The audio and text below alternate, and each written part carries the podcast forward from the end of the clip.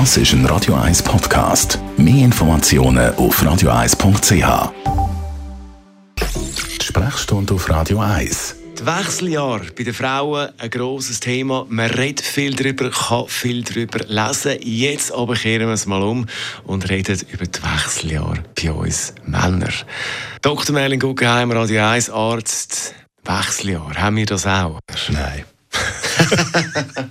Können wir eigentlich aufhören? Ja, nein. Also selbstverständlich gibt es das bei uns Männern auch. Weil der Abfall vom männlichen Geschlechtshormon, wo bei, wie, bei der Frau quasi der Abfall vom weiblichen Geschlechtshormon als Ursache dahinter steht, ein bisschen langsamer passiert, nicht so plötzlich kommt. Bei der Frau ist das ein schleichender Prozess, einer, der uns so ein begleitet über die Jahre und dann irgendwann einmal einfach da dazu führt, dass man sich fragt, was ist los mit mir, was läuft falsch und dann geht man zum Doktor. Also da gibt es Hormonveränderungen, auch wie bei den Frauen. Ja, unsere Geschlechtshormone werden im überwiegenden Ausmaß in der Hoden produziert und irgendwann kann die Produktion abnehmen.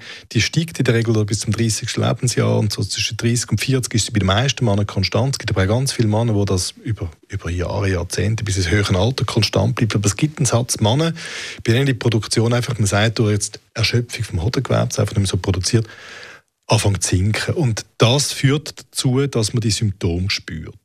Also die Symptome wären dann?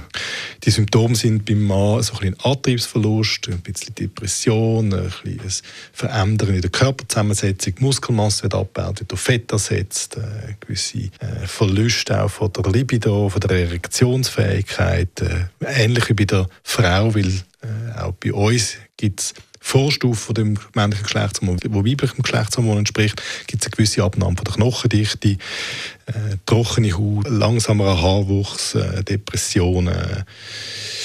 Nichts, was man wirklich will haben. Ja. Eben, das wollen wir nicht haben. Nein. Jetzt kommen wir natürlich zum Ansatz von der Behandlung. Was kann man dann machen dann? Es gibt grundsätzlich allgemeine Massnahmen, die man kann machen. Also man merkt, dass man so ein bisschen muskelarm und dick und fett wird, sollte man äh, auf die Ernährung schauen und sich mehr bewegen. Es ist ja so, dass wenn man mehr Sport treibt und in der Ernährung aufpasst, dass dann das einen positiven Einfluss kann haben auf das Geschlechtshormon. Man kann oder soll auch äh, Sex haben, weil äh, Sex per se stimuliert die Produktion von männlichen Geschlechtshormon und zu guter Letzt, wenn alles nichts nützt, dann kann man mit dem Doktor darüber diskutieren, ob man männliches Geschlechtshormon ersetzt. Das ist aber dann die letzte Massnahme. Also das ist die letzte Mal gute Ernährung und Sex haben. Ja, das ist nicht so schlimm. Nein, das ist nicht so schlimm. Also das können wir handeln. Sport, Sport. Nein. Sport, genau. Sport.